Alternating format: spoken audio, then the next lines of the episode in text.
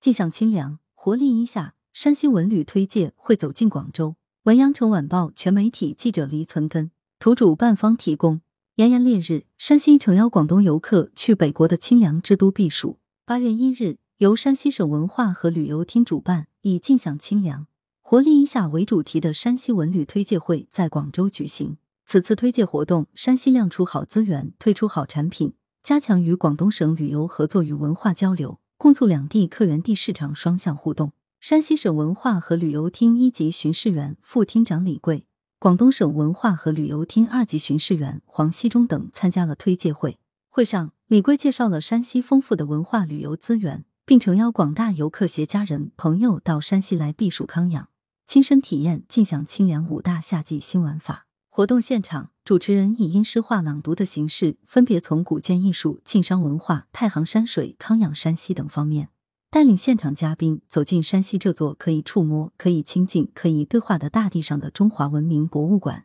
吸引各方游客来山西领略华夏古文明、山西好风光，享受清凉夏日、山西美景和康养资源。除了厚重的历史积淀，山西四季宜居，夏季平均最高气温在二十六摄氏度以下，平均湿度百分之五十九，被誉为北国的清凉之都。推介会重点推出绿野仙踪、水韵秘境、诗画乡村、仲夏之夜、古建密码五大夏季新玩法，为广东游客献上一份详尽的清凉夏日山西旅游攻略，以期吸引当地民众赴山西来一场尽享清凉之旅。山西清凉圣地五台山、太行山、大峡谷、云丘山、碛口古镇等景区纷纷进行精彩的文旅形象推荐，